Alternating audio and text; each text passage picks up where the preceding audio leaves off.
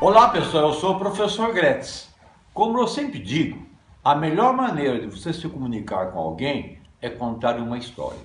Eu fico fascinado quando eu pego um livro, uma revista, sempre encontrar uma história nova, uma história desconhecida. E é difícil, porque quase todas as histórias já foram contadas e já foram repetidas.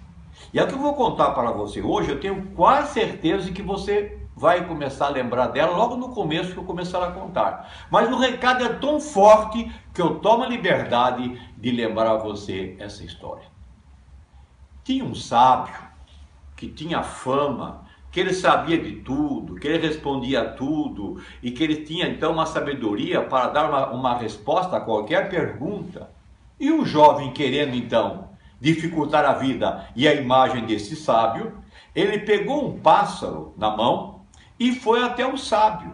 E chegou lá e perguntou para o sábio: Sábio, o senhor sabe de tudo, o senhor nunca erra, o senhor sempre acerta. Então me diga, sábio, esse pássaro que está na minha mão está vivo ou está morto?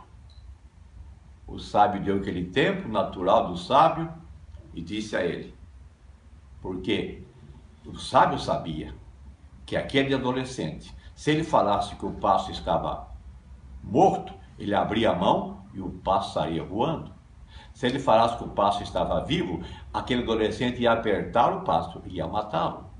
Então ele olhou para o adolescente e disse: A resposta está na sua própria mão. Você decide se o pássaro está vivo ou está morto. Esse é o recado que eu tenho para você. As adversidades que nós temos na economia, no trânsito, em qualquer situação, ela é igual para todos. Eu costumo dizer que as pessoas. Já viu um filme quando alguém está jogando carta? As pessoas nunca escolhem a carta. Ele recebe a carta e joga, escolher, joga a melhor carta. E como é que ele ganha o jogo? Quando ele sabe manusear as cartas. Então, se você está esperando um mar de rosas, que tudo seja maravilhoso, isso não vai acontecer. Sempre na vida, as pessoas que venceram foram pessoas que venceram a adversidade. É que lutaram, que se esforçaram, que tem garra, que tem raça, que tem entusiasmo, que tem determinação, que tem disciplina. Então você decide da sua vida, assim como aquele jovem podia decidir a vida do seu pastor.